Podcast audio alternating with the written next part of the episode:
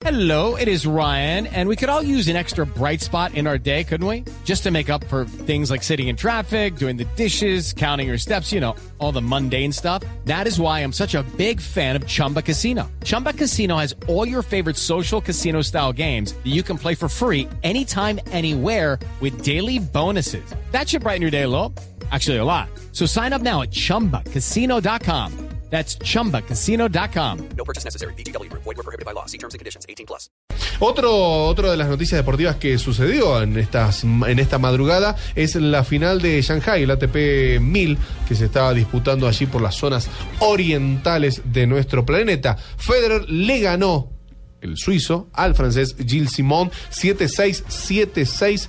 Eh, así que bueno, Federer ya ganó 23 títulos máster, tiene 81 títulos oficiales, 4 millones 200 mil dólares eh, sumó a su arca.